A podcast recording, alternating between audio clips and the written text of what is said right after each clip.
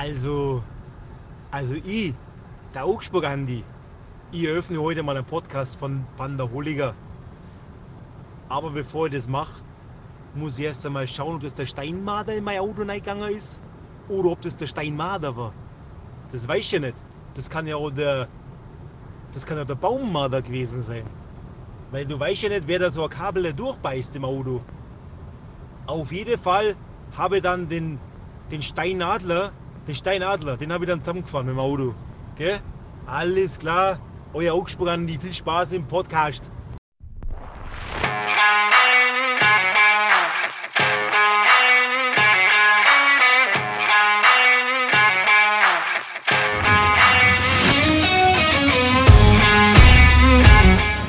Taskforce Kleeblattel, der Pantherholiker Podcast mit Benjamin Thaler, Matthias Müller und Markus Schäfer.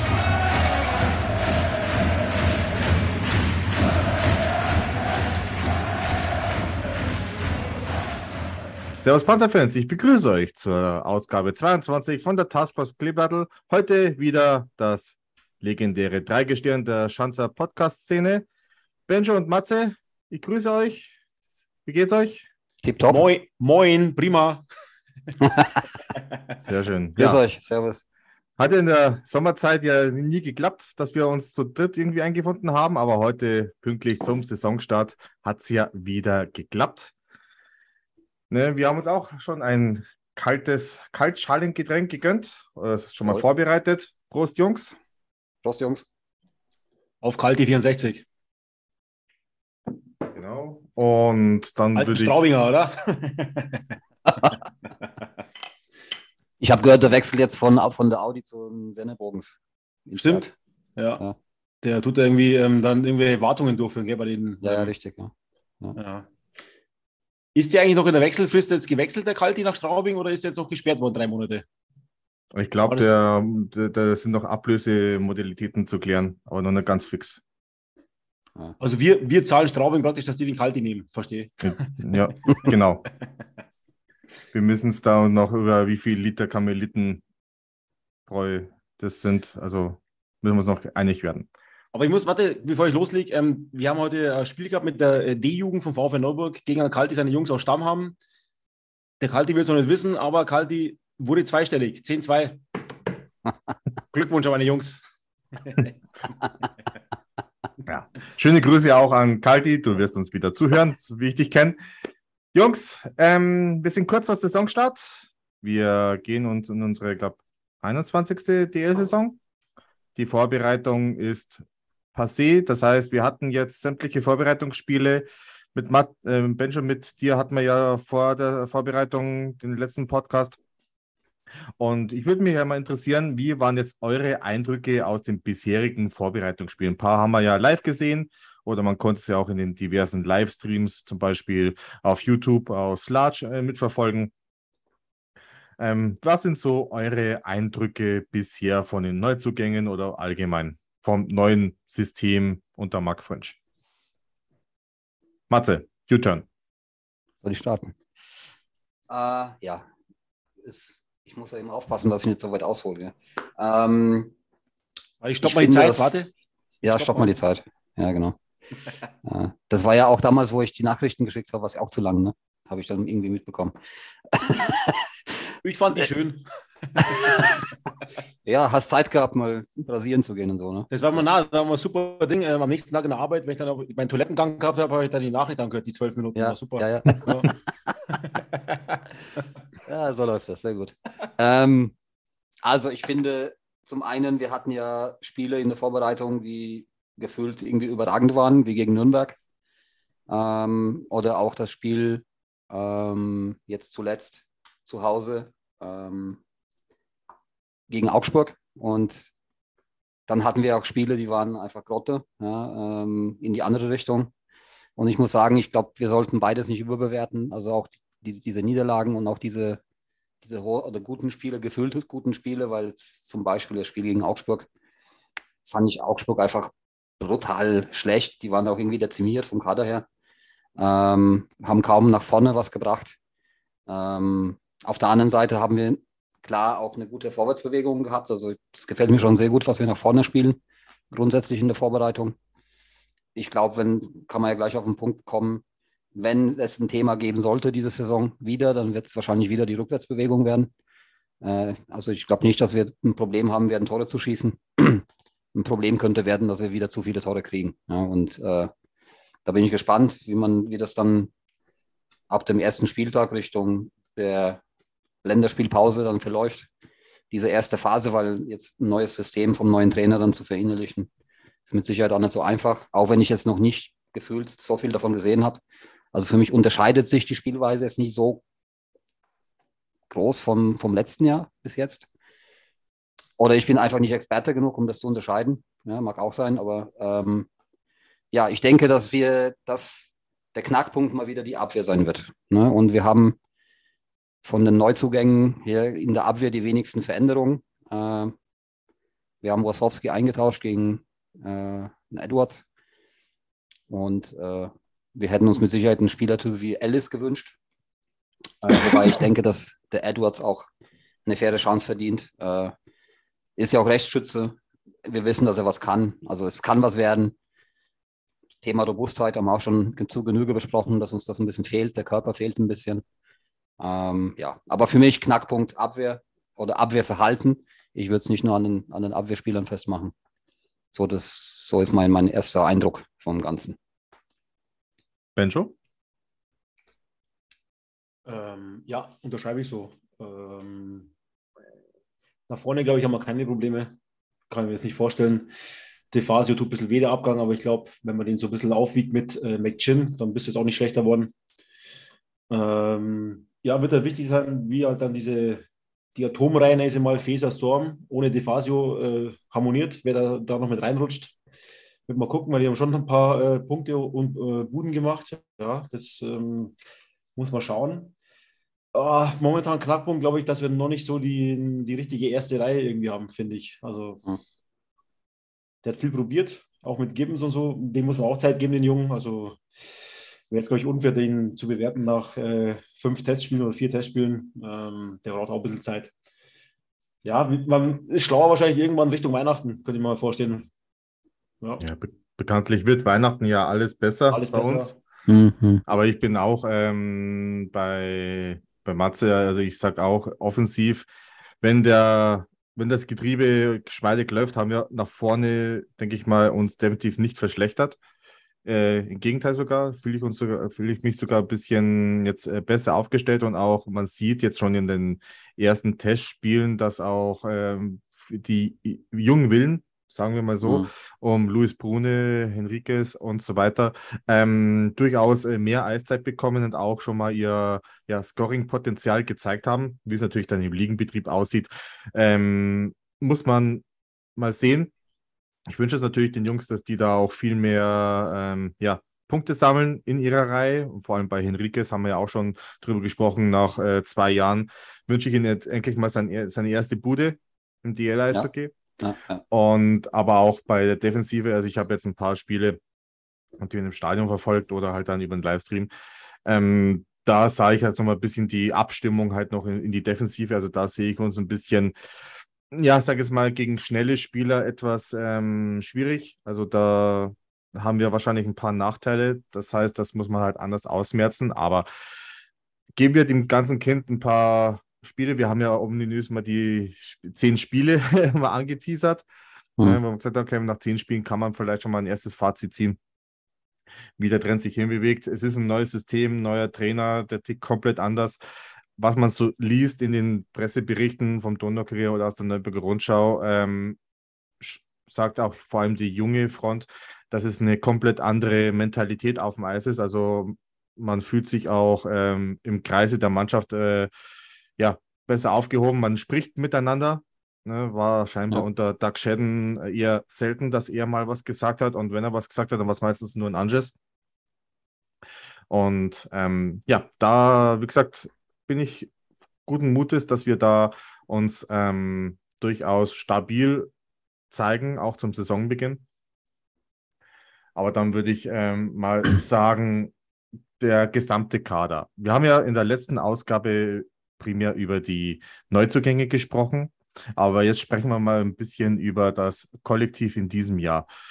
Ähm, Verteidigung, Matze, du hast es gesagt, wir haben ja hier jetzt äh, uns nur um eine Position verändert.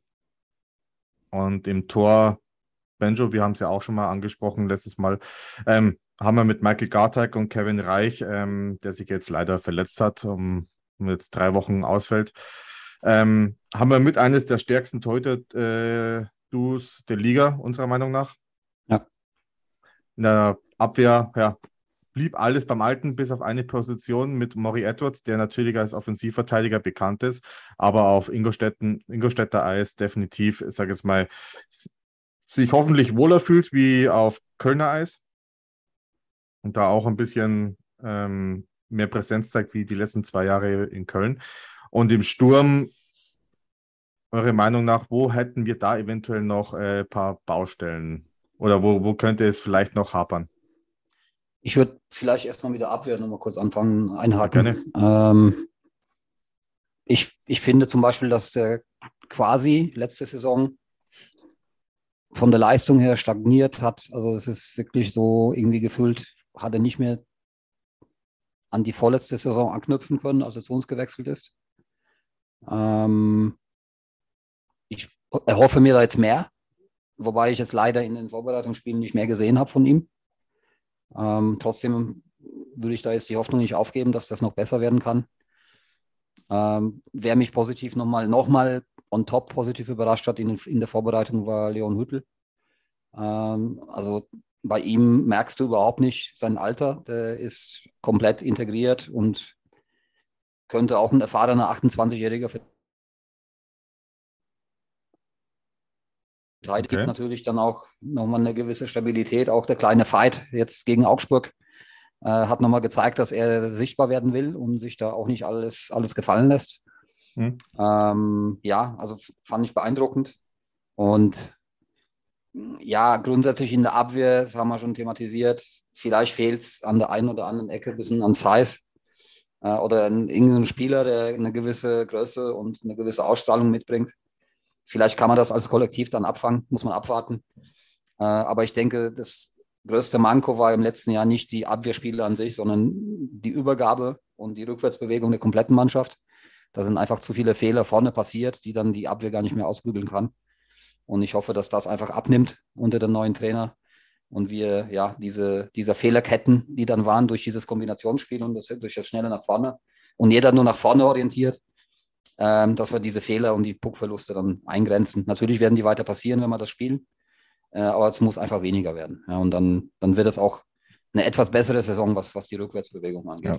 Also man hat auch offensiv gesehen, dass das nochmal ein komplett höheres Tempo war, ähm, wie jetzt unter Doug Shedden zuletzt. Ja. Ähm, ja, hat natürlich äh, seinen Reiz, dieses offensive Eishockey, dieses schnelle Eishockey, was sie spielen wollen, aber natürlich im Umkehrschluss hast du natürlich dann auch Hinten brauchst du Spieler, die relativ schnell zurückarbeiten. Also das wird ähm, und vor allem mit den Puckverlusten aufpassen müssen. Und weil du gerade die, die, ja, den Feig mit Leon Hüttel äh, angesprochen hast, der Spieler von Augsburg, der ja gegen Hüttel gekämpft hat, hat sich ja im Kampf an der Hand verletzt, wurde dann gestern ja in der Klinik untersucht ne, ob alles passt. Mhm. Und am Mittag ist er dann nach Hause geschickt worden, aber das war nämlich nur ein Tryout-Spieler und hat dann gesagt bekommen, dein Vertrag wird nicht äh, verlängert für diesen Monat. Das heißt, und tschüss. Ja, also es hat sich dann voll rentiert, dass er von Hüttel noch eins auf die Fresse bekommen hat. ja, aber wie gesagt, ähm, da bin ich ähm, absolut bei dir. Bei Hüttel meint man wirklich, da steht ein gestandener DL-Spieler auf dem Eis, obwohl er jetzt gerade in seine zweite Saison in der DL geht. Benjo, deine Meinung? Ja. Matze hat alles gesagt. Gut. ähm, nee, ich glaube, wir haben ähm, zwei wichtige, ja, wie soll ich es nennen, zwei neue wichtige Bausteine in meinen Augen, was wichtig sein könnte. Du hast mit Gartek einen hinten drin, der dir auch mal den Arsch retten kann, wenn die Defensive jetzt nicht so äh, sattelfest ist oder mal äh, ja, einen Blackout hat. Da hast du immer noch hinten einen drin, der äh, auch mal einen Unhaltbaren hält. Das ist schon mal so ein Faustpfand, das wir haben. Und habe ich heute mit Matze schon mal drüber geredet und haben uns auch ausgetauscht. Ähm, ich glaube, dass der French diese Aufgabenverteilung ein bisschen anders steuern wird. Hm. Ähm, weil, wie gesagt, haben wir auch heute mal diskutiert. Äh, letztes Jahr hat der Simpson auf einmal in Unterzahl gespielt in wichtigen Spielen und dass dann dem irgendwann mal die Körner ausgehen nach vorne, äh, das hat man dann natürlich auch gemerkt. Und das war Ja. natürlich dann auch ein Problem äh, auf die lange Sicht, oder auf die lange Saison gesehen. Dann, ja, die, die Top-Spieler haben dann die Leistung nicht mehr so abrufen können, weil die einfach platt waren. Ja? Und ich glaube jetzt, dass der French das ein bisschen anders steuert. Wenn man das so ein bisschen beobachtet hat, da haben die Jungen in, in Unterzahl gespielt, ja, was, was auch wichtig ist für die. Ähm, und ich glaube, das sind schon zwei große Unterschiede zu Shetton. Ja, gut, Torwart kann nichts dafür. Meine, Das ist halt jetzt halt Transferpolitik, okay, aber dieses Steuern mit den Eiszeiten, glaube ich, wird ein bisschen besser werden. Ja. Und ähm, ja, dann erhoffe ich mir auch ein bisschen mehr von, von Ronny Flake, muss man sagen. Der muss auch jetzt mal rauskommen aus Sicht, der Kollege. Der war letztes Jahr jetzt ab und zu mal verletzt und angeschlagen. Ja, aber da muss dieses Jahr auch was kommen. Definitiv. Eishockey spielen kann der Junge. Haben wir auch in die, in die Pre-Playoffs letztes Jahr gesehen. Da war er auch einer der auffälligeren, sage ich jetzt mal. Ja. Ähm, und ansonsten, also muss man entspannt bleiben. Gibbons, wenn, muss man gucken, ob der einschlägt, der Junge, oder wo der sich findet, in welche Rolle der schlüpft. Weiß ich nicht. Ich glaube nicht, dass das der Scorer für Reihe 1 ist oder dass das so ein, so ein Scorer ist. Glaube ich nicht. Weiß ich nicht. Und ansonsten hast du mit Bertrand und ähm, mit McChin äh, schon zwei Kanten da vorne drin, die wo schon ähm, gut Radau machen können. Ja, also. Und Ja. der Sturm allgemein ist ja so und so äh, Bombe aufgestellt, ja. Ja, also wir haben Ja, ja, noch, wir haben ja noch Jungs wie, wir haben ja noch Jungs wie der am meisten unterschätzte Spieler, wurde auch, glaube ich, von Bissel Hockey heute so beschrieben. Justin Faser, ja. Ja. Äh, Ja. muss, darf man auch nicht vergessen, dann Stormy und Co. Ja, also da, da geht durchaus Da hast du, Höflin, nach du hast vorne. Höflin, du hast Höflin, du hast Pieter, der immer 30 bis 40 Punkte macht im Jahr. Also Und dann schaut mal, schaut noch mal Marco Friedrich, was der für eine Vorbereitung gespielt hat. genau. Überragend, ja. Ähm, also ich bin total überrascht, weil ich, er war für mich so unsichtbar die letzten Jahre in der Liga. Ja gut, der hat Ah. auch immer nur scheiß Vereine gehabt, der Friedrich. Da wo er eigentlich Ja, Iserlohn und Nürnberg, das war es von der Qualität her nicht so, wo du irgendwie, weiß ich nicht, jetzt hat er eine gute Mannschaft um sich, gute Leute. Ja. Der könnte produzieren, glaube In ich. Iserlohn war er ja schon der Einäugige unter den Blinden zu Ja. seiner Zeit. Also da war er ja schon, hat uns auch schon ein paar eingeschenkt zu seiner Zeit am Seilersee. In Nürnberg, ja, brauchen wir nicht reden, wurde ja gegen uns jetzt mal weggeblendet. Da hat man ja nicht wirklich was gesehen ähm, von ihm. Aber du hast äh, auch vorhin gesagt, äh, Ronny, äh, Jerome Flagge hat ähm, natürlich jetzt auch enormes Steigerungspotenzial gezeigt nach seiner, ja, sag ich mal, verkorksten Saison letztes Jahr. Da bin ich auch ähm, der Meinung, er wird definitiv heuer auch eine andere Rolle einnehmen. Ich weiß nur noch nicht welche. Ich hoffe mal eine, ja, den vorderen Reihen, wo er auch wirklich sein Potenzial als, sage jetzt mal, ähm, Winger zeigt, wo er auch mal vom Tor geparkt und das war letztes Jahr eigentlich fast gar nicht zu sehen. Er hatte in der Vorbereitung schon gezeigt, dass er definitiv ähm, auf die Zähne beißt und auch mal Ja. nachsetzt, was man letztes Jahr nur selten gesehen hat. Und wie gesagt, also für mich ist äh, Jerome Flake mit einer der Neuzugänge, wenn man schon sagt, ähm, der es heuer nochmal wissen will und zeigen muss. Aber Benjo, ich habe gehört, ähm, du findest einen unserer Neuzugänge relativ ähm, interessant. Nee. Doch, ähm, er hat auch ein, ja, äh, ein ziemlich ähm, ein Lied, was auf ihn Stimmt, gesungen genau. worden ist. Ja, ja, stimmt. Ähm, da habe ich heute So eine ein- Sprachna eine Nachricht So ein Ballermann-Lied ist das, gell? So, das ist Genau. wieder, wieder ein Ballermann gesungen, nonstop. Nur bei den Ja. Charles Bertrand. Ja, also wir spielen das, äh, wir zeigen euch das jetzt mal. Wird wahrscheinlich der neue Nummer 1 Hit nach Laila. Bertrand, Bertrand, Bertrand hat keine Bremse, Bertrand, Bertrand, Bertrand hat keine Bremse. Dö, dö, dö, dö, dö,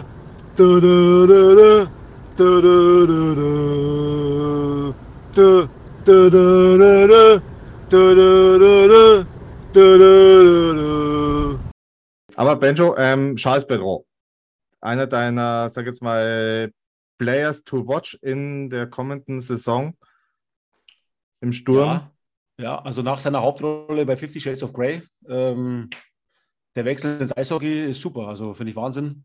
Ähm, wird der geheißen bei Fifty Shades of Grey Mr. Ich muss das Buch noch Mr. mal Ma lesen. Mr. Magoo, oder? Dr. Wu, nee. ähm, nee, also äh, so ein kleiner Franzose auf die Damenwelt, super, gell? Aus Paris, aus der Modestadt. kann sich mit dem Ronny Flake kurz schließen. Das ist, das ist alles äh, ja, abgedeckt bei der Verpflichtung. Optisch, Modestadt, kann Schlittschuh laufen, meinst einen jetzt- Song. Jetzt dann keine. Over, keine Overtime mehr in Mailand, sondern in äh, Paris. Genau. Ja, geil. Nee, aber ich, aber ich glaube, jetzt hat, ähm, der hat mich schon am meisten überrascht, weil da war ich jetzt halt auch ähm, bei der Verpflichtung natürlich französischer Nationalspieler. Das heißt jetzt auch erstmal nichts, muss man auch sagen. Ähm, weil alle, die irgendwie zwei Schlittschuhe mal gehabt haben in Frankreich, die spielen auch Eishockey und die spielen in der Nationalmannschaft. Ähm, aber du, der war auch bei ein paar Weltmeisterschaften dabei, oder bei diesen BWM-Spielchen da und CWM, aber der ähm, Olympia. Olympia, ja, auch eine Teilnahme, oder? Mhm. Der hat mich schon überrascht. Also, hat mich jetzt nicht so eingeschätzt. Das ist ja also brutal schnell, pfeilschnell und gute Puck, äh, Puckkontrolle und torgefährlich, ohne Ende. Also, finde ich jetzt halt. Natürlich, die Statistiken lügen ein bisschen die letzten Jahre, dass der mal ein bisschen abgebaut hat, aber ich glaube, gut, ähm, wo war der Finnland, oder? Finnland war er, oder? Finnland hat jahrelang jetzt in Finnland gespielt und auch, Ja. auch durchaus ähm, gezeigt und war auch einer der ja, Topscorer jeweils in seiner Mannschaft. Das müsste eigentlich für die DL reichen, sage ich mal. Also, der Ja, könnte, eine gute, könnte eine gute Rolle übernehmen bei uns. Brian definitiv. Salcido war auch einer der Best Defender in Finnland, bis er zu uns Ja, kam. das ist aber da, da ist ja der Unterschied da. Den Brian Salcido haben wir geholt in seiner Blütephase, sag ich mal, in seiner Blütezeit und der war Katastrophe. Und der Charles Bertrand hat eigentlich die letzten Jahre immer abgebaut und Es kann nur Ja. besser werden, sagst kann du. nur besser werden. Nein, aber der ist wirklich, also ich glaube, dass der Na, na. Kein, kein Verkehrter ist und kein schlechter und der hat mich echt positiv überrascht bisher. Also ganz ehrlich, der Typ ist ein richtiger Zocker. Richtig stark an der Scheibe. Und ich verspreche mir da sau viel von ihm. Also das, was ich gesehen habe, das reicht mir. Ja, dass, dass ich glaube, dass wir behaupten können, dass es technisch einer der Top 3 Spieler ist in, im Team. Ja. Also wir haben ja so viel Eishockey-Sachverstand, das muss man auch mal sagen. Also wenn wir einen Spieler sehen und wir sagen nach drei Minuten und zwölf Weizen, ja, das ist er, dann ist es auch einer. Das ist also, Ja, eh klar. Ja. also faktisch ist er wirklich einer. Vom Namen, gibt her, es, vom Namen her so und so, also ist ja. Ja. Matze, gibt es deiner Meinung nach noch einen anderen Spieler, auf den man ein besonderes Auge werfen sollte, jetzt heuer bei uns? Richie Herbert vielleicht. Habe ich letztens getroffen in der Badzentrale. Ist Ja? immer noch ja, sau, sau cooler Typ, immer noch. Hat er noch Fotos, hat er Fotos gemacht von der Badzentrale? Ja, der macht immer irgendwelche Fotos und äh, hat mich aber tatsächlich auf mein Cap, weil ich habe einen ERC-Cup aufgehabt, wie, wie meistens, ja. Und äh, sind wir gleich direkt ins Gespräch gekommen, ja. Also ich habe auch unseren Podcast promotet. Und sucht Wäre und vielleicht- sich. Wäre vielleicht mal eine Idee für einen Gast. Richie Herbert? Ja. Ja, why not? Ne? Richie, wenn du uns hörst, bitte melde dich. Ja, genau. Ähm, ja, äh, ich habe tatsächlich Spieler, ähm, die, bei denen ich denke, dass die eine Rolle, eine wichtige Rolle spielen werden. Ähm, das ist zum einen ähm, dieser besagte Charles Bertrand, den haben wir ja schon gehabt. Und ich glaube aber, dass das der beste Neuzugang sein wird. Dann am Ende des Tages nicht nur von den Statistiken, sondern auch so vom Bauchgefühl her. Äh, es gibt aber auch Spieler, ähm, bei denen ich glaube, dass die, weil eben das Trainerteam gewechselt ist, dass die nochmal eine neue Blütezeit erleben werden. Und dazu gehört äh, für mich zum einen Pieter, auch wenn er jetzt verletzt ist. Ich glaube, dass Pieter die stärkste Saison spielen wird, diese Saison bei uns. Ähm, also von den, von den drei, ne, der ist jetzt schon zwei Jahre da. Ich glaube, das muss, muss ich wiederholen, äh, Stachowiak, weil das, was ich gesehen habe in der Vorbereitung, ja, ähm, war schon sehr, sehr, sehr stark, was der Junge bringt. Und spielt auch, hat auch oft irgendwie erste, erste Reihe Unterzahl gespielt. Das ist das, was ich mit Benji heute diskutiert habe, dass eben diese Lastenverteilung im Team hoffentlich dann besser ist, besser austariert ist, weil eben, also Beispiel Mannheim, da gibt es grundsätzlich die Ansage, die erste Reihe spielt keine Unterzahl. Ja. Äh, Also die erste Reihe Stürmer spielen keine Unterzahl oder nur im Notfall. Ja. Und so erreicht man dann eben, dass die Eiszeiten nicht explodieren oder dass gewisse Jungs dann nicht überspielt sind in zu kurzer Zeit. Und ich glaube, dass einen ähnlichen Ansatz der neue Trainer auch fährt. Ja. Und ähm, deswegen, äh, ich glaube, dass Pieter, Stachowiak, ähm, dass diese Jungs nochmal ein anderes Level erreichen werden. Weil Pieter, natürlich hat Pieter zwei solide Saisons gespielt, ja, auch vom Scoring her. Aber irgendwie haben wir uns alle irgendwie mehr davon versprochen. Vielleicht war das auch so irgendwie eine falsche Erwartungshaltung. Aber auch so, was sein Leadership angeht und so weiter, war das irgendwie noch nicht so, da war doch nicht so der, der finale Knopf dran für mich. Und ich glaube, dass das kommt. Ja. Dass das jetzt ein echter Leader sein wird und äh, auch jemand zum Aufschauen für die anderen. Also, warte, da hake ich kurz ein. Ähm, also Fakt, genau, ich habe mir vielleicht auch ein bisschen, ich, ja, der, nein, da hat es geheißen, Peter, erste Reihe mit Simpson, der Center für Simpson ist endlich gefunden und juhu. Und, äh, aber ich glaube, das ist auch dem Peter gar nicht gerecht geworden, die, die Jahre davor, die er gespielt hat. Da war ja, ja, der Junge kann Eishockey spielen, der macht eigentlich auch fast keinen Fehlpass, muss man auch sagen. Der macht alles mit Kopf, also, also es hat alles Hand und Fuß. Der macht immer seine 40 Punkte und der ist immer, immer unangenehm, finde ich. Also in meinen Augen. Er ist immer so, ein, so eine kleine Sau im Zweikampf. Also der tut, glaube ich, weh, der tut richtig weh. Ja. Deswegen drehen auch so Jungs durch wie Akkulatze und diese, ja, Mitchell hört diese Jungs, weil einfach diese Spielweise von Pieter unangenehm und äh, einfach echt, ja, hart an der Grenze ist, ja. Und deswegen, ja. Leider ist er jetzt immer sehr häufig verletzt. Ja, mal gucken, ob er jetzt wieder fit zurückkommt. Ja, Aber hat, jetzt, auch, hat jetzt natürlich Ja. die Seuche am Fuß gehabt, ähm, jetzt nach seiner, nach, in der WM-Vorbereitung, wo er sich verletzt hat, oder jetzt auch, auch bei uns.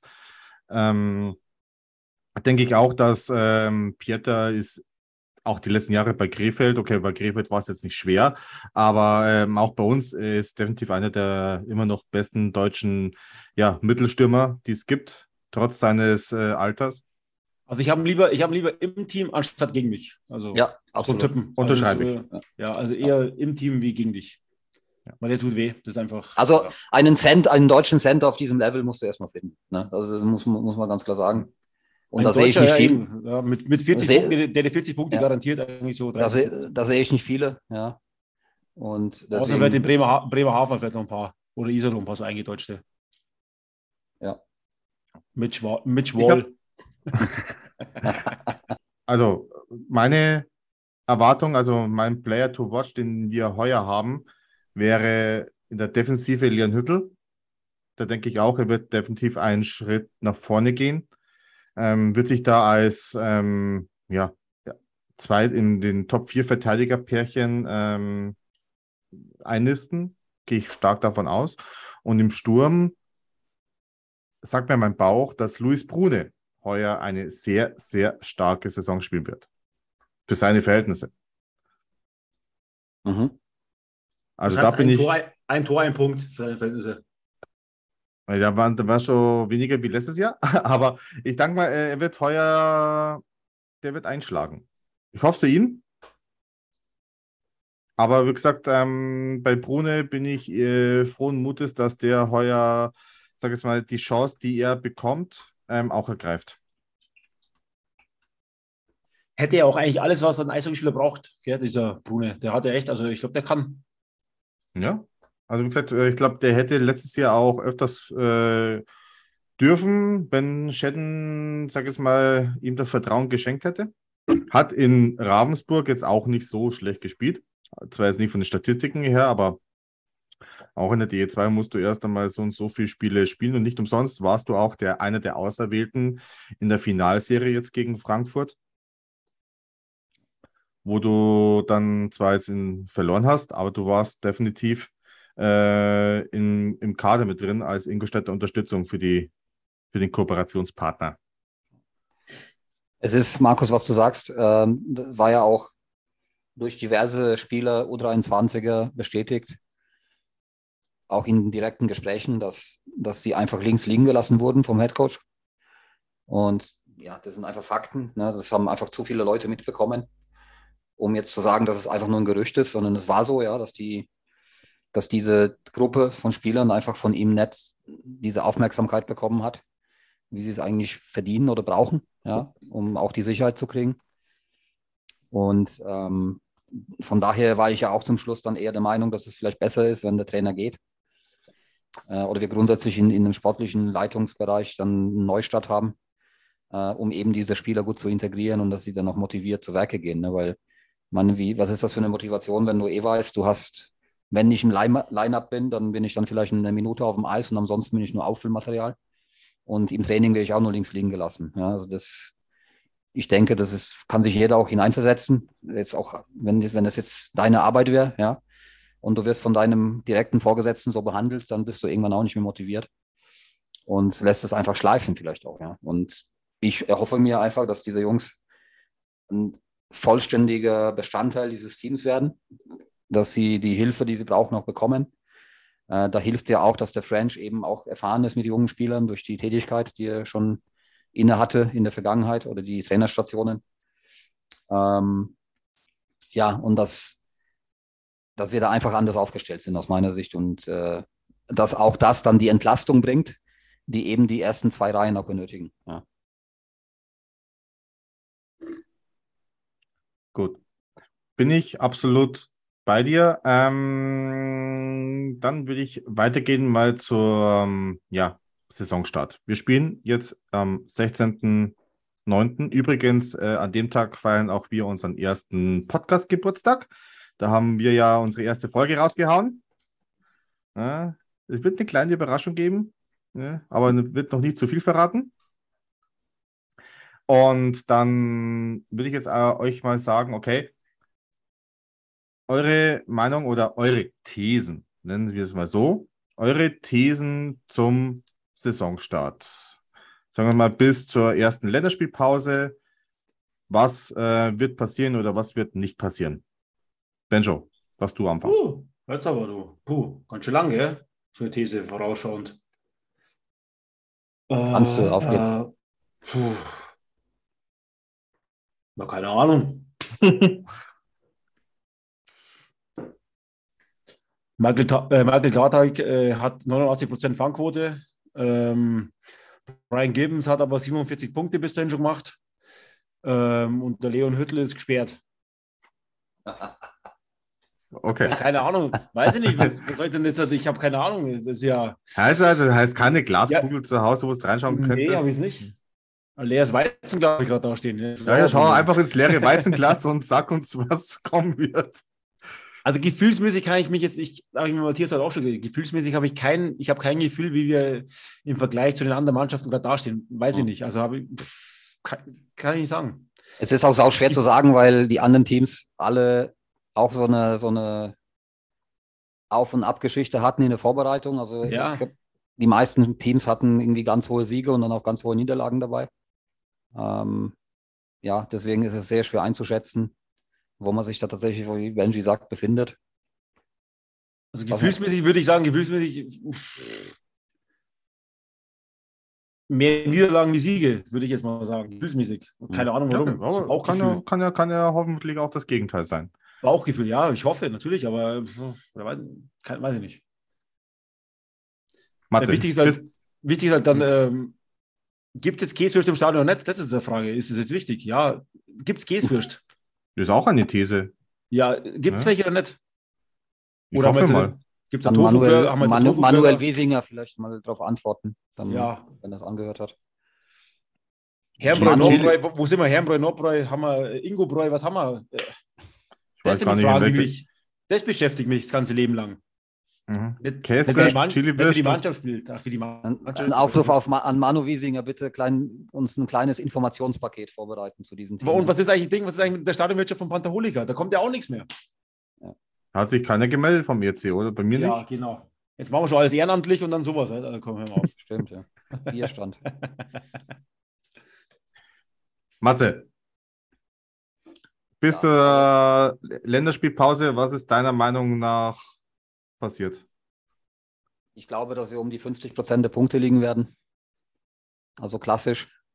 Kleine Wellenbewegung. Wir werden Wochenenden haben ohne Punkte. Wir werden Wochenenden haben mit voller Ausbeute. Wir werden Wochenenden haben mit einer Niederlage, einem Sieg. Irgendwie so. Und ich denke, so mit 50 Prozent dann bist du irgendwie zwischen Platz 7 und Platz 9.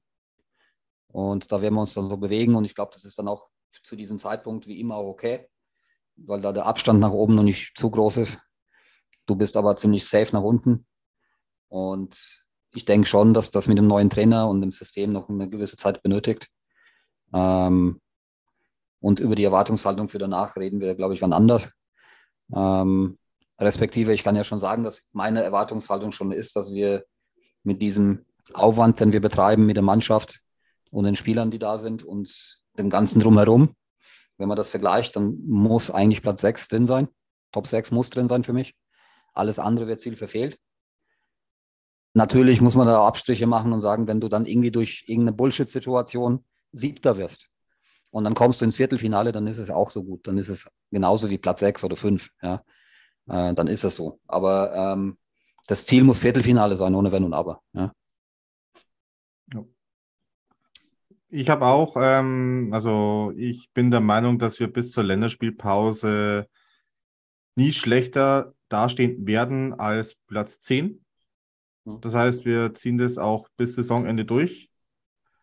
Ne, vielleicht am ersten Wochenende, vielleicht auch nicht. Also das nehmen wir mal raus. Aber bis äh, zur Sommerpause werden wir dann nie schlechter stehen wie Platz 10. Eher mit der Tendenz nach oben. Ich werde aber auch ähm, wahrscheinlich äh, nicht traurig sein, wenn sich das im Gegenteil erwartet. Wenn wir zum Beispiel aber auch mal eine Negativserie von drei, vier Spielen haben, wo wir jetzt mal nur verlieren, die wird es mit Sicherheit geben. Die werden wir uns heuer wahrscheinlich öfters ähm, mal gönnen dürfen. Oder es sind wieder so Arschlochspiele, äh, wo du nur in der Verlängerung ähm, verlierst oder nach Penalty schießen. Also da werden wir heuer auch so eine ja, äh, Phase haben, wo es eher da wird, bis Weihnachten. Da wird ja bekanntlich alles besser. Und dann Hm. gehe ich noch ein bisschen weiter. Wir äh, starten dann eine Siegesserie bis zu den Playoffs und werden dann so auch um den fünften, sechsten Platz uns einnisten.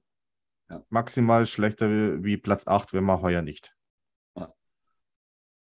Also das ist so mein Bauchgefühl, was mir das einfach sagt. Wahrscheinlich kommt alles komplett anders und ähm, wir spielen Und nächstes wir werden Champions Zweiter. League. Ja. Wir werden Erster Genau. und spielen Champions League. Ähm, ne, aber wie gesagt, ähm, das ist so meine Meinung, wie wir uns äh, wahrscheinlich äh, im Saisonverlauf ja, darstellen werden.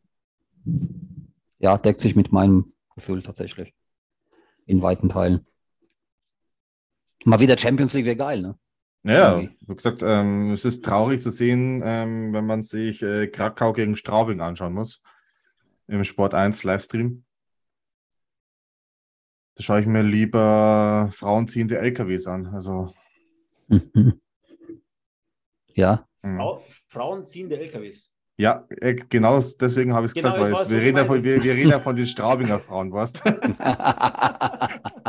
Scheiße. Die Straubinger Orks, oder? Mittelerde. Ja. ja, du in Niederbayern ist das gar nicht immer so abwegig. Also, Ja. Ist ja Mittelerde, oder? Niederbayern. ja. Saurons Auge ist auch nicht weit.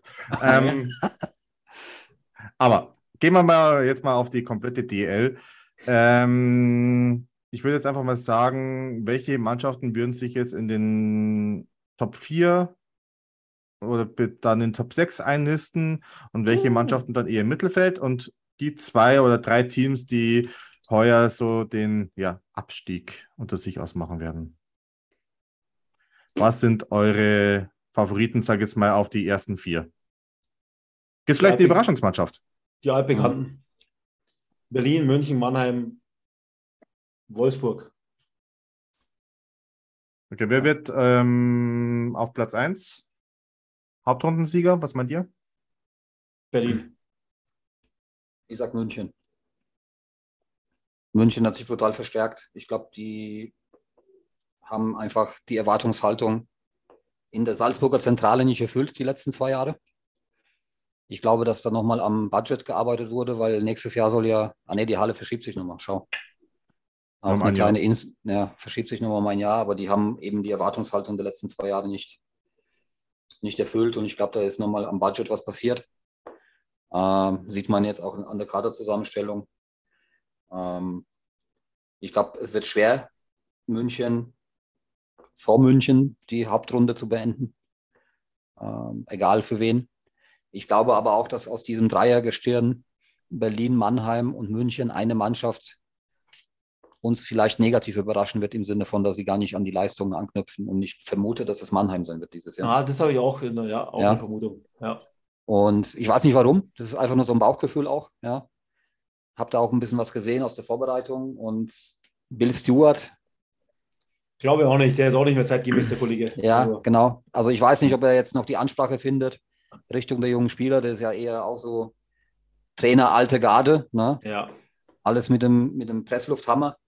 Und äh, da weiß ich nicht, ob das noch zeitgemäß ist. Äh, und ob das dann nicht zu Verwerfungen führt innerhalb des Teams. Ja. Und deswegen für mich wäre, wenn von den drei Mannschaften eine vielleicht nicht die Erwartungen erfüllen sollte, dann tippe ich eher auf Mannheim. Ähm, Berlin wird stabil sein, irgendwo in der Top 4, Top 5, definitiv. Auch wenn sie natürlich als, wenn man bedenkt, dass die Meister geworden sind, sind sie, glaube ich, mit 16 Abgängen und Zugängen, ist das ein brutaler Umbruch. Ja. Auch die Torhüterposition und so ist ja komplett neu, alles besetzt. Also da muss man schon abwarten, wie es funktioniert, aber ist natürlich das Trainerteam ist da schon auch brutal eingespielt und die wissen, was sie machen müssen, damit es halbwegs läuft. Ja.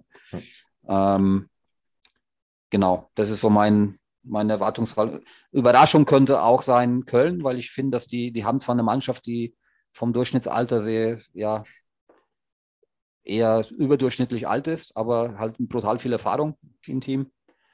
Und ich könnte mir vorstellen, dass die Kölner auch ein bisschen eine bessere Rolle spielen als die letzten Jahre. Ja.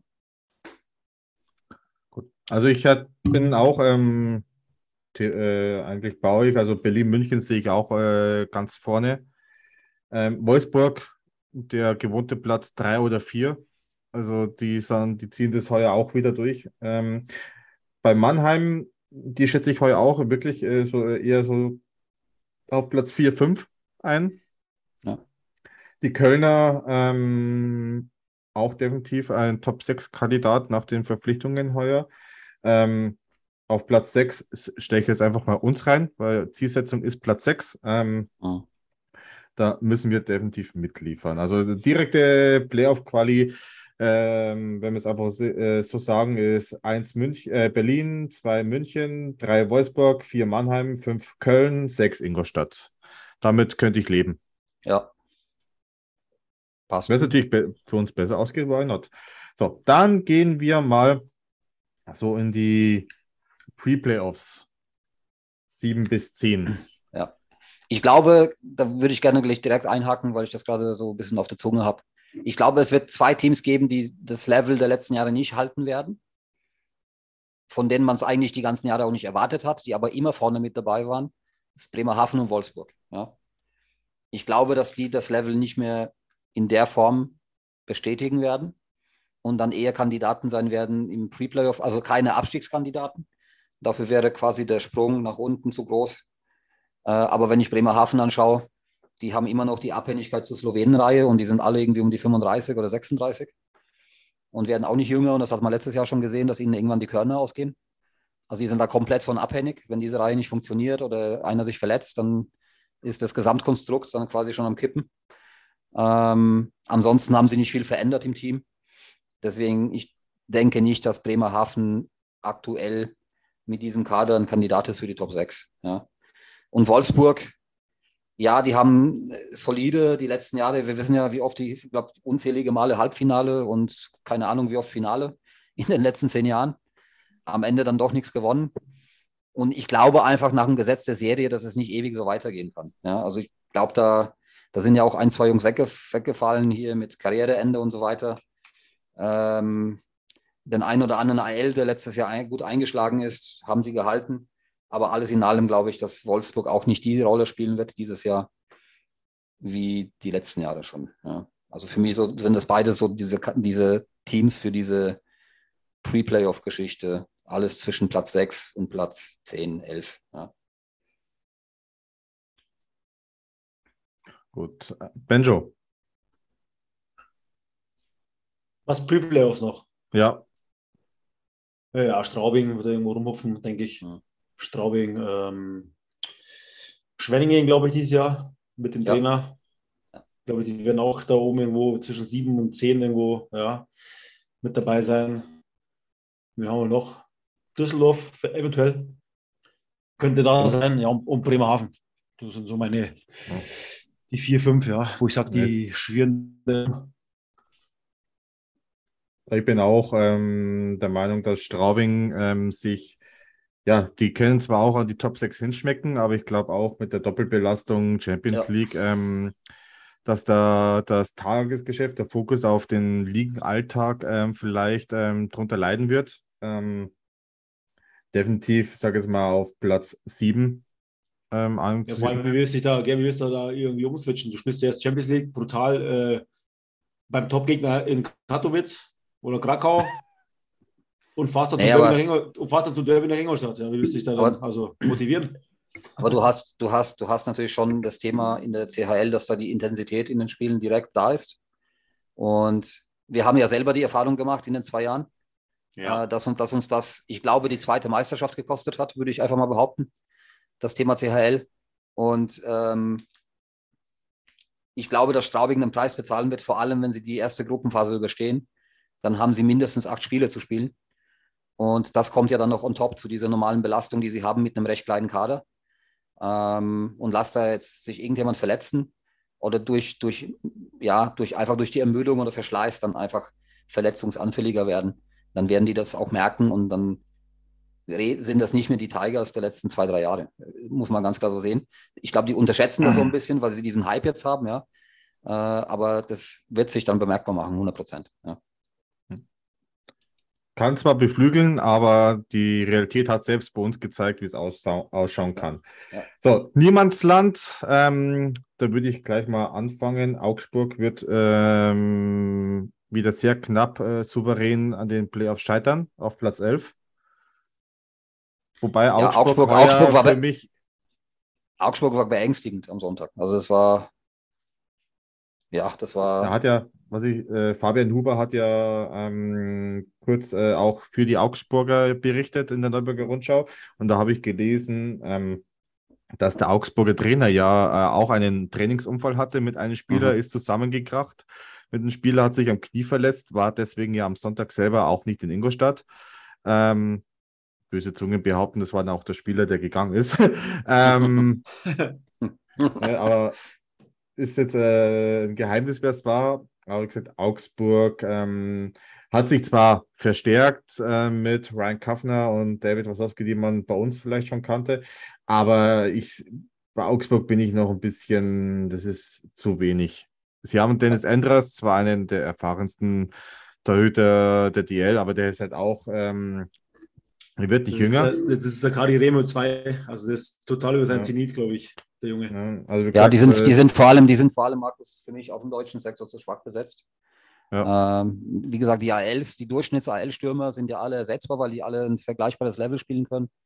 Ähm, aber die haben ja da teilweise, also in der Abwehr vor allem Jungs wie Rogel, ja, äh, wo selbst die Augsburger sagen, warum wurde der verlängert? Ja, der ist ja nicht mal äh, Regionalliga-Niveau oder sowas, ja. Und er ist Hat ja aber, wirklich glaube ich, sein, sein einziges DL-Tor gegen uns gemacht letztes Jahr, meine ich. ja, Ja, klar, so wie viele andere auch. also Ich glaube, wir sind das Team, wo die, die meisten Spieler ihr einziges DL-Tor ge- gegen das, das geschossen Also haben. der- irgendwie. der, der Armin Wurm von Wolfsburg hat immer ein Tor gemacht, einmal im Jahr, immer gegen uns. Ja. Immer. Und deswegen, Augsburg ist für mich, das Problem ist, sind nicht die ALs, sondern der eher durchschnittliche bis unterdurchschnittliche deutsche Stamm im Team. Würde ich das jetzt mal so bezeichnen. Ja. Also mehr wie Platz 10 oder 11 ist da nicht drin für mich. Dick gefolgt ähm, von auf Platz 12, würde ich jetzt auch sagen, kommt Nürnberg. Oh, ja. Da ist nicht viel passiert über den Sommer, gell? Ja, wobei das aber auch von Vorteil sein kann. Also die könnten auch äh, Richtung Pre-Playoff stecken. Also das wird, ähm, die könnte ich gegebenenfalls auch noch mit Düsseldorf austauschen.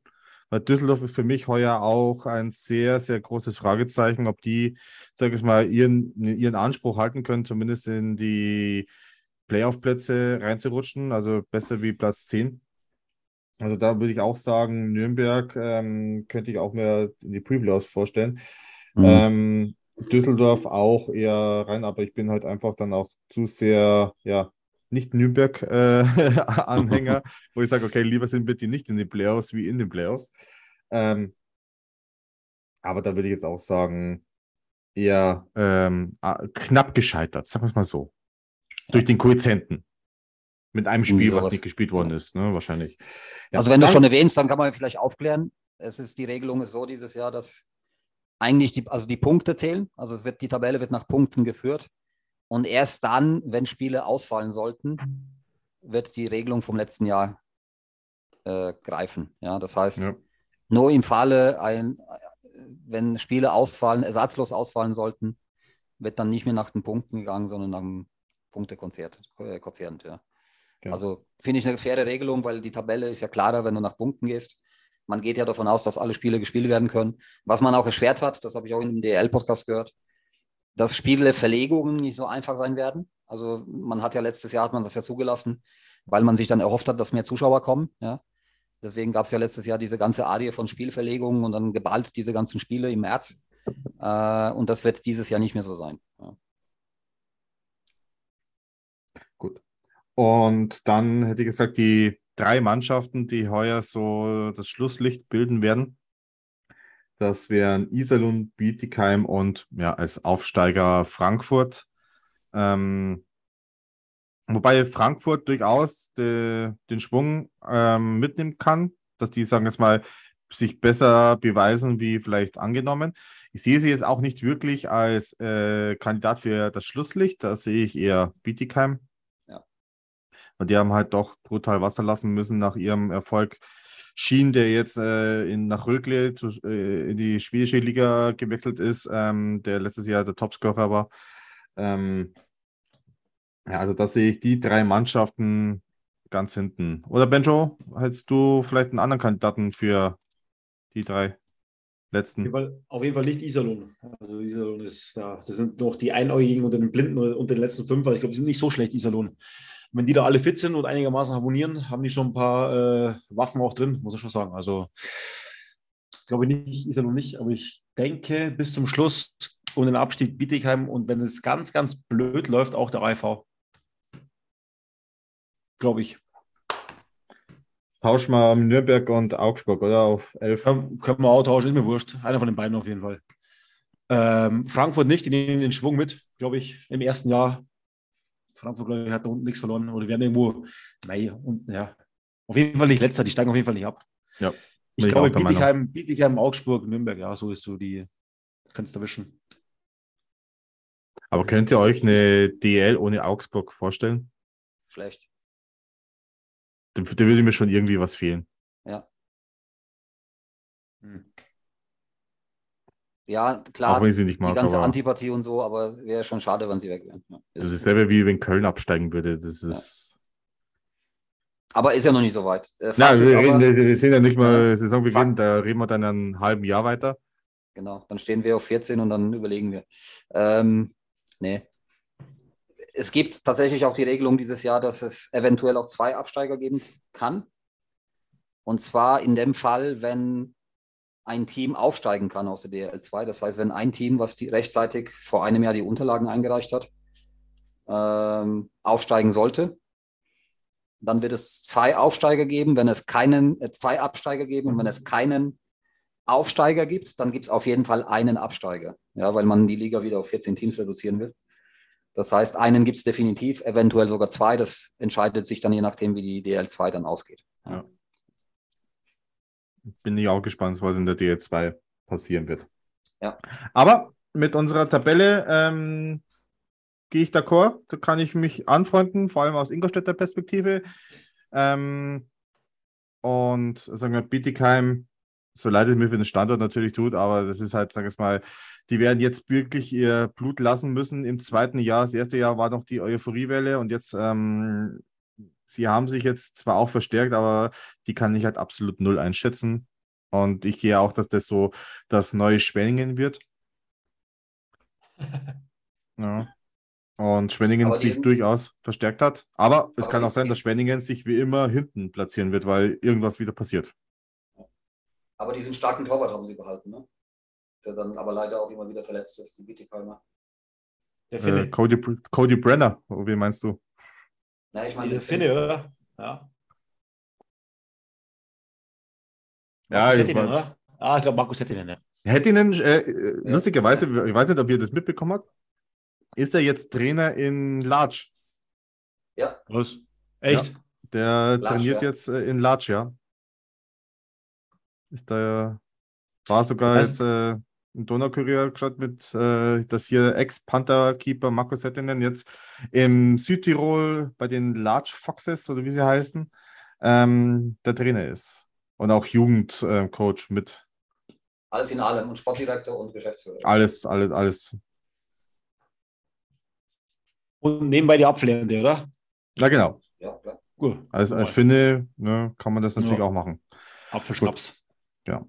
Aber Jungs, wir sind jetzt mal mit den, sag ich mal, aktuellen Themen soweit durch. Aber wir hatten ja gestern einen Tag, der in der Ingolstädter Geschichte einen relativ hohen Stellenwert hat. Gestern war ja der 6.9.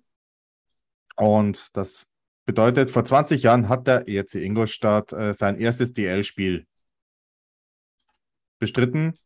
Damals in der Köln Arena. Und da war auch ein sehr schöner Beitrag von den Kollegen vom Donaukurier, ähm, den man sehr empfehlen kann von gestern. Auch mit Interviews von Peter Bares als Zeitzeuge oder auch Sebastian Furchner, der damals ja auch sein erstes DEL-Spiel äh, von über 1000 ähm, bestritten hat, damals für die Kölner Haie, wäre ja sogar laut seinem Interview beinahe ähm, mal beim ERC gelandet, als Jamie Bartmann damals ähm, Co-Trainer bei uns war, waren die Gespräche schon sehr weit. Er hat sich dann aber für das Angebot aus Wolfsburg entschieden, wo er dann ja bis zum Ende ja gespielt hat. Ähm, stand da drin, war auch sehr interessant zu lesen. Und ähm, ich habe jetzt äh, euch heute mal ein bisschen was mitgebracht. Ähm, Matze, vor 20 Jahren warst du noch nicht so mit dem Ingolstädter Eishockey. In der Tat war das noch ja. nicht so mein Steckenpferd. Äh, aber ich lasse mich überraschen, was jetzt kommt. Gut. Benjo, warst du damals auch dabei in Köln? Ich habe irgendwo äh, nach zwei Stunden in den Zug reingespielt, das weiß ich. ich bin damals Und, äh, auch. Ja, warte, da gibt's ja, das war die Anekdote, ich habe am nächsten Tag dann ein Spiel gehabt, wo mich dann der Gottfried Sterner vom Donaukurier fotografiert hat. Das war da. wir haben am nächsten okay. Spieltag 5-0 verloren und mein Gegenspieler hat drei Tore gemacht. Ja, deswegen also. Ja, ich weiß auch noch, wir sind damals, ähm, mein, mein, Opa hatte an dem Tag ähm, Geburtstag und ich habe auch meine Eltern überredet, dass ich halt nicht mit zum Opa zum Geburtstag war, sondern mit meinen zwei Onkels und meine Cousins ähm, nach Frankfurt, äh, na, äh, über Frankfurt halt nach äh, Köln düse. Und wir sind dann halt erst nach Amberg gefahren, weil meine äh, Cousins in Amberg äh, wohnhaft sind. Sind dann über Amberg, äh, Frankfurt, dann nach Köln gedüst und haben halt das Spiel ähm, als Privatfahrer verfolgt. Lustigerweise, ich weiß immer noch, dass mein Onkel auf der Rückfahrt geblitzt worden ist und drei Punkte kassiert hat.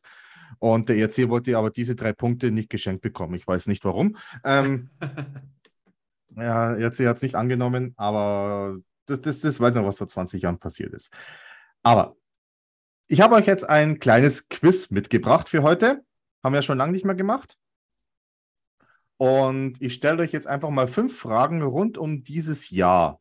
Nicht unbedingt ähm, auf dem ERC gemünzt, sondern vielleicht mit Protagonisten, die mit diesem Kader damals zu tun hatten. Und ich habe euch ja im Vorfeld gebeten, einmal äh, Stift und Block mitzunehmen und mitzubringen. Das heißt, ähm, jeder schreibt dann die Antworten auf äh, den Block, haltet sie in die Kamera und dann werden Punkte verteilt. Und in den letzten beiden Fragen, sage ich euch gleich, können jeweils zwei Punkte erzielt werden. Die ersten drei sind äh, Einzelfragen, also sprich nur ein Punkt, und die letzten beiden sind sogar zwei Punkte möglich. Gut. Seid ihr ready? Ryan ready. Ryan ready? Jo. Okay, Matze, mach bitte jetzt die ERC-Seite aus. Auf sein Laptop. Schummelt wird nicht. Aus ist. Gut, okay. Das erste DL-Spiel gegen Köln, haben wir ja gesagt, ist bekannt. Doch gegen wen debütierten die Panther damals im ersten Heimspiel in der DEL? Oh, puh. Äh,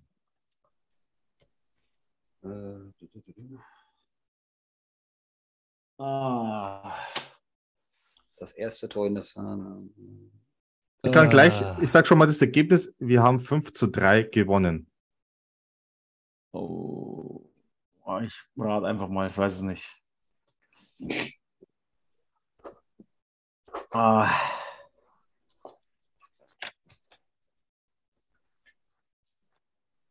VR. Augsburg. In Augsburg. Ja, wäre mein Wunschdenken so, ja. Kassel Huskies und Matze sagt A Augsburg. Ihr habt beide nicht recht. Ah, Das erste Spiel war nämlich am 8. September, also sprich morgen vor 20 Jahren, gegen die Nürnberg Ice Tigers. fuck, ich wollte noch Nürnberg hinschreiben. Ich, Gut. Keine Okay. Punkte, macht nichts, aber wir haben ja noch weitere Fragen. So. Wer den Pantherholiker auf Instagram verfolgt hat, hat vielleicht in dem gestrigen Beitrag, den wir gepostet haben, gesehen, dass auch Rick Goldmann, man kennt ihn aus Funk und Fernsehen, auch damals zum ERC-Kader gehörte. Rick wurde danach ja Experte im TV und kongenialer Partner von Basti Schwele. Zuletzt hat Rick Goldmann aber auch ein Buch geschrieben. Wie ist denn der Titel vom Buch?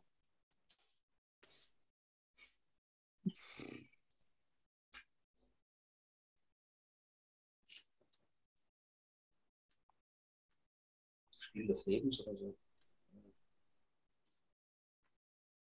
Mir langt nur der Titel, die zweite Unterschrift, die, da lege ich jetzt keinen Wert drauf. Macht dann aber das Ergebnis, wenn ihr beide das Richtige habt.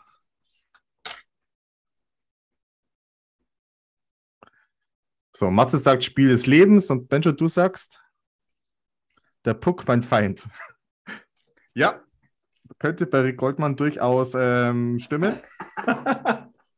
Aber nein, ihr habt es auch in dieser Runde leider nicht recht, sondern das Buch hieß einfach Eiszeit.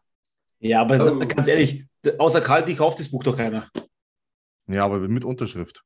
Ah, genau. Wobei ich habe mir das Buch als Hörbuch auf Spotify ähm, äh, angehört, war auch sehr interessant. Aber das äh, nur am Rande. So, Braucht man dafür ein Frage. Abo oder ist das kostenlos? das ist kostenlos. Okay.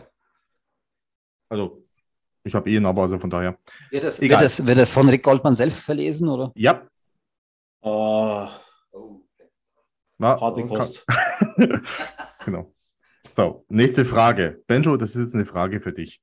Ja, endlich. So, Jason Young kam ja damals vom amtierenden Meister aus Köln zum ERC. Er übernahm gleich das Kapitänsamt und wurde unter Jimmy Boni aus bekannten Gründen freigestellt und durch Olli Öst begnadigt. Nach, seiner, nach seinem Jahr in Ingolstadt wechselte er zu einem DL-Konkurrenten und beendete dort 2010 seine Karriere. Wohin ist er nach seiner Station in Ingolstadt gewechselt? Habe ich. Und wenn der Trömmel geht, stand mal zusammen.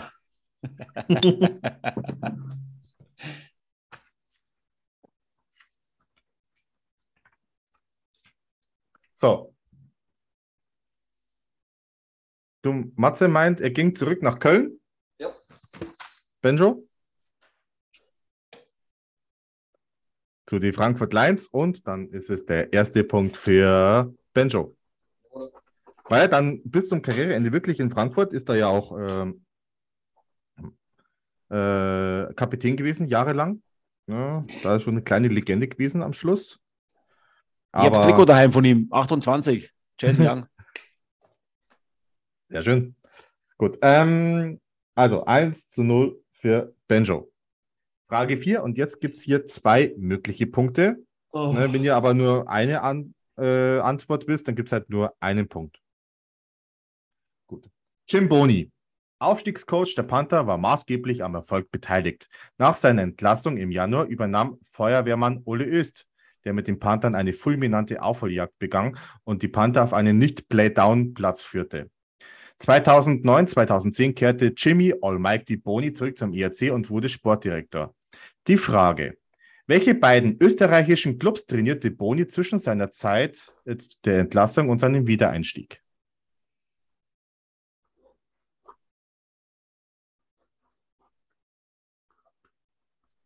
Einen weiß ich sicher. Okay. Noch nicht, noch nicht zeigen. Ja, du hast dich hingeschaut, aber er hat es gezeigt. Ich habe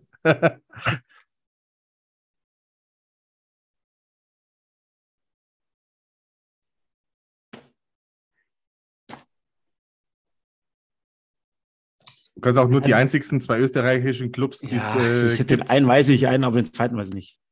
Okay, du hast ähm, reingeschrieben, Benjo? Vienna Capitals und Linz.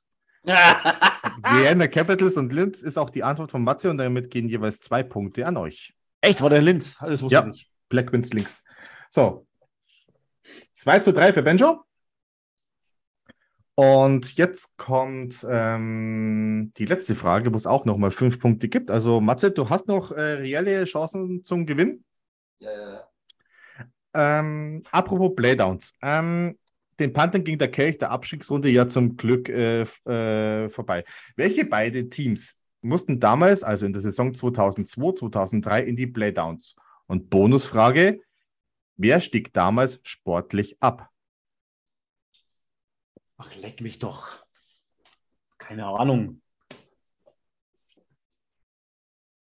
Wer war denn da scheiße in der Saison? Zwei Mannschaften. Also eine Ja. so richtig. Und es war eigentlich eine Überraschung, dass die, ähm, ich sag nicht so viel. Boah.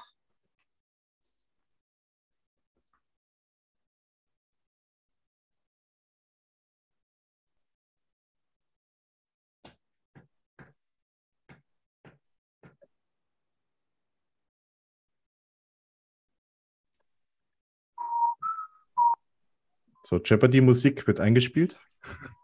Denkt euch jetzt einfach, aber aus Lizenzgründen können wir die jetzt leider nicht verwenden. Oh, ich habe keine, ich, ich weiß nicht. Und, Aber ähm, ich gebe euch jetzt noch 10 Sekunden.